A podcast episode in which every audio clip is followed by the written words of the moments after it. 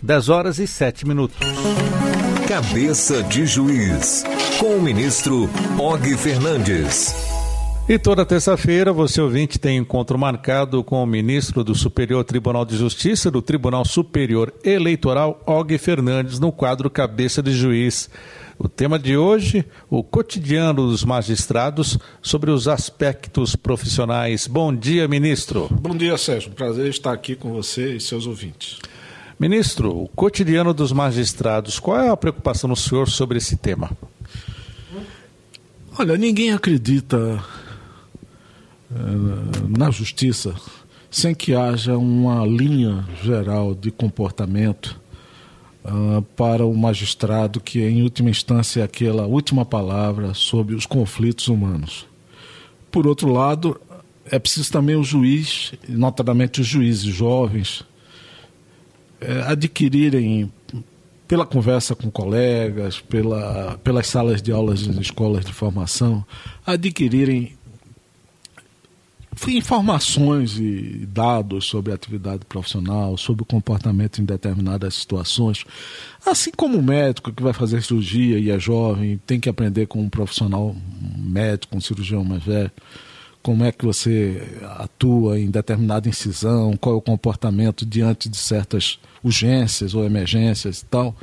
A magistratura também tem suas, suas, seus percalços e seus momentos que é preciso uma calma e, ao mesmo tempo, uma formação para que, diante de certas situações da vida profissional que ele resolveu, aquele cidadão resolveu seguir na magistratura, ocorra sem muitas dificuldades.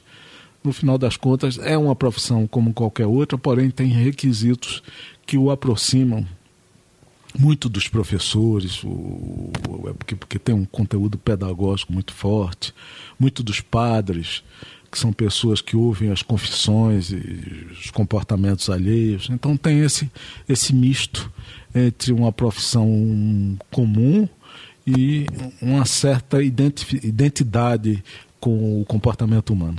Ministro, no livro Cabeça do Juiz há várias frases que justamente fazem uma reflexão sobre o cotidiano dos magistrados. Eu vou começar com uma dessas frases e o senhor pode explicar para nós. Não somos mais a voz da lei, somos hoje cabeça da história. Sejamos dignos disso. Sérgio, houve um tempo e a doutrina fala muito, a doutrina de direito fala muito disso, que a posição do juiz diante do, da sociedade, diante dos processos, era a boca da lei. Isso é, ele apanhava o texto, isso vem no contexto da Revolução Francesa, apanhava a lei e aplicava a lei cegamente. Não caberia ao juiz um papel mais importante de interpretação do que a lei determina para adequá-la à realidade, à sociedade. Hoje, a compreensão da magistratura é a compreensão de um juiz que tem a sensibilidade de interpretar a lei, tal como posta no papel, e é preciso dizer que a lei, quando é publicada, a partir daí ela começa a envelhecer e a sociedade vai avançando. Então, esse trabalho de acompanhamento da lei com o avanço da sociedade é um trabalho intelectual, é um trabalho de sensibilidade, mas é um trabalho também de muito estudo. E daí porque eu falo que eh, nós somos hoje, nós temos hoje essa, essa, essa responsabilidade intelect, intelectual de não sermos apenas a boca da lei. Outra frase, ministro. Nos tribunais há dois tipos de juízes: os que se importam pouco que os demais sigam seu voto e os que se importam muito com isso. É, o, o colegiado, quem tem alguma experiência de colegiado, sabe do que eu estou falando, principalmente nos colegiados, notadamente do judiciário. Seja no Tribunal de Justiça, seja numa corte superior, seja em qualquer colegiado do judiciário, a decisão, como sabemos, é uma decisão, coletiva. Decide-se pela soma dos votos dos juízes, dos magistrados que compõem aquele colegiado.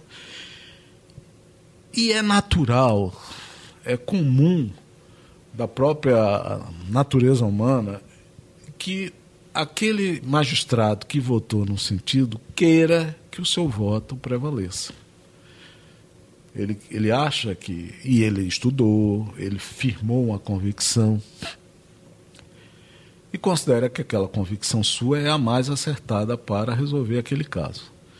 Então, por isso, nenhum outro, em relação aos outros, há um interesse do magistrado em saber o que é que os outros pensam a respeito daquele seu voto. Por isso que eu digo, ou ele se importa muito, e às vezes isso chega a nível de uma discussão, um arenga mesmo.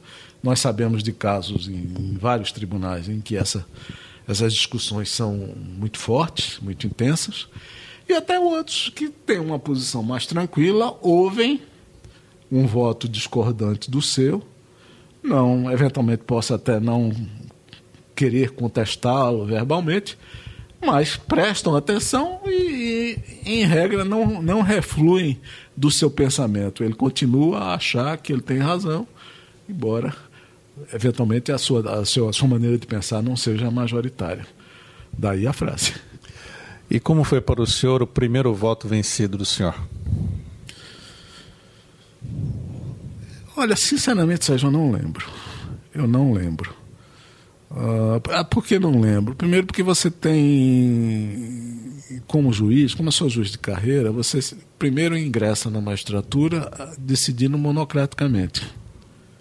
Eu me lembro da primeira decisão minha que foi reformada por um tribunal. E como foi? Foi entendido como uma decisão pedagógica que eu, que eu pudesse é, compreender aquele acórdão do Tribunal de Justiça como algo enriquecedor na minha formação de novo, novo juiz. Essa eu não, não tive problema. Mas no tribunal, você já é um juiz mais experiente, então você já está mais acostumado com a ideia de ter voto favorável, voto contra, ou com, a, com essa ideia. Embora alguns, repitam, não tenham esse sentimento é, de uma forma uh, sob controle. Ministro, outra frase do livro Cabeça de Juiz. A batalha entre demandas versus capacidade de julgamento pode ser definida pelo filósofo Cazuza.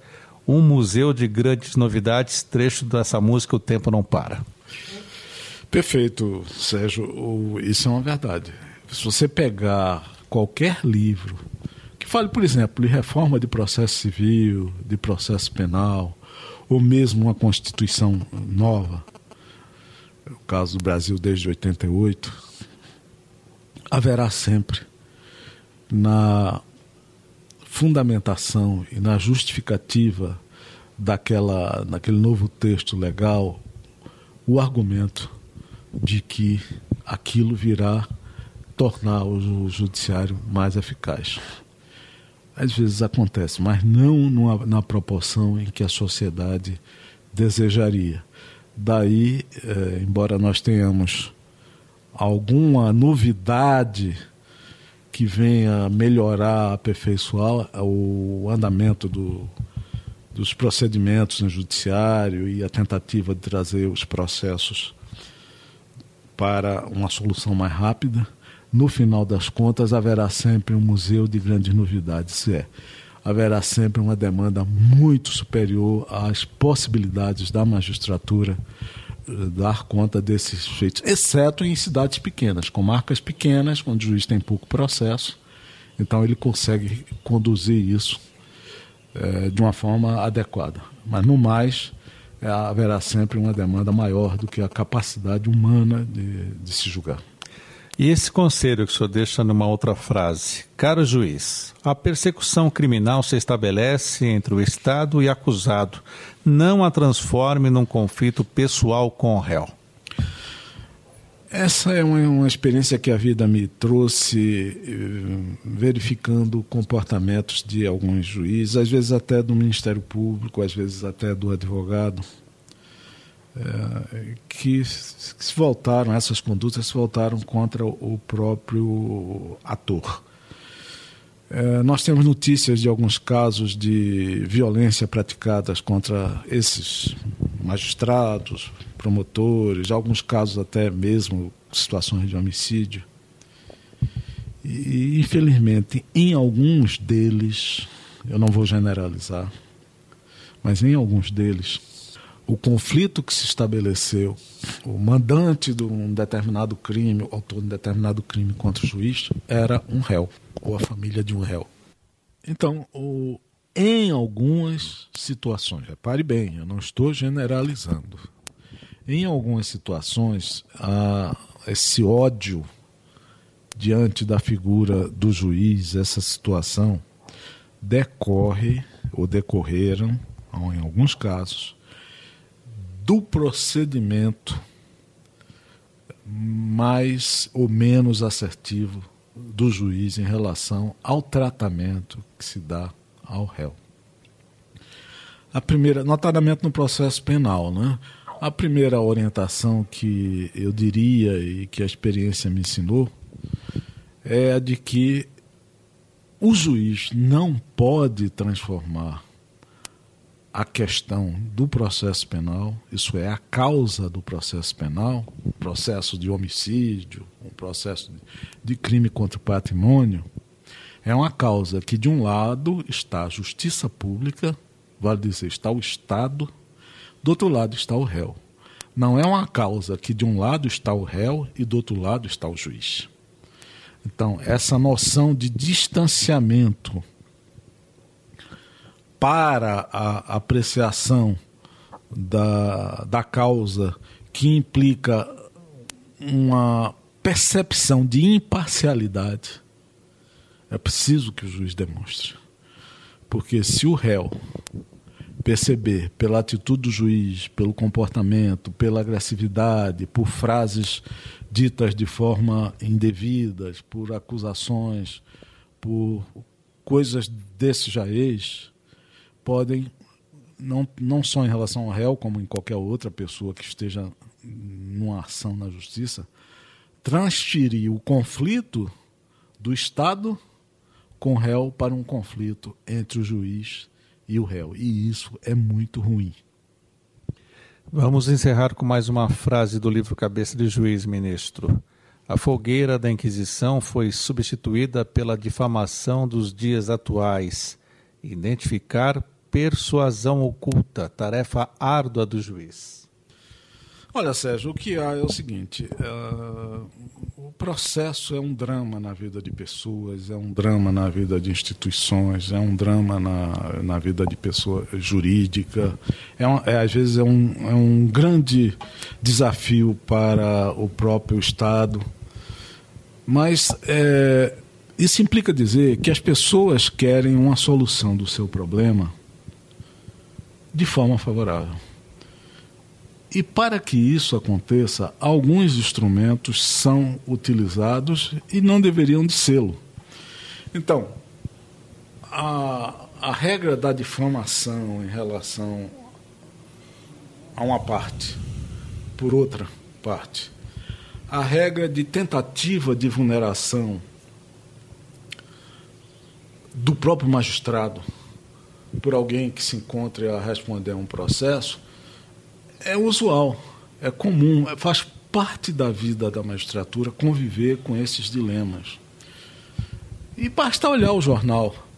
Qualquer jornal hoje, se você abrir, você vai ver que tem alguém, tem alguém a discutir um problema de uma questão jurídica, a defender um ponto de vista. Os jornais, eh, tem jornais que adotam, inclusive, eh, colunistas que defendem certas posições e outros colunistas do mesmo, do mesmo jornal, ou outro meio de imprensa, que defendem outra posição, no sentido de fazer aí um, um confronto entre ideias e atingir públicos diferentes.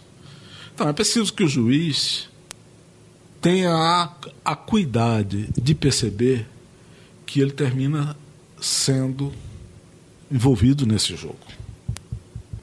Então é preciso ter cuidado, porque isso, no final das contas, é uma tentativa de convencê-lo sobre uma determinada versão em torno de um processo que, para a parte que faz isso, acha que a verdade está com ele. Então, separar o joio do trigo nessa guerra de interesses que usa todos os métodos, ou quase todos os métodos, é fundamental para que ele possa produzir uma decisão isenta e motivada. É fundamental que ele motive as razões pelas quais ele está decidindo de tal ou qual maneira. Esse é o ministro Og Fernandes, no quadro Cabeça de Juiz, todas as terças-feiras, desse mesmo horário, dentro do Revista Justiça. Ministro do Superior Tribunal de Justiça e do Tribunal Superior Eleitoral. Hoje comentando conosco sobre o cotidiano dos magistrados, sobre os aspectos profissionais e usamos algumas frases do livro Cabeça de Juiz. Ministro, muito obrigado por estar conosco mais uma vez. Até a próxima. Até a próxima, Sérgio. Muito obrigado pela oportunidade. Um bom dia para seus ouvintes. E lembrando que você ouvinte pode ouvir novamente este quadro no formato podcast. É só você fazer uma busca no seu agregador.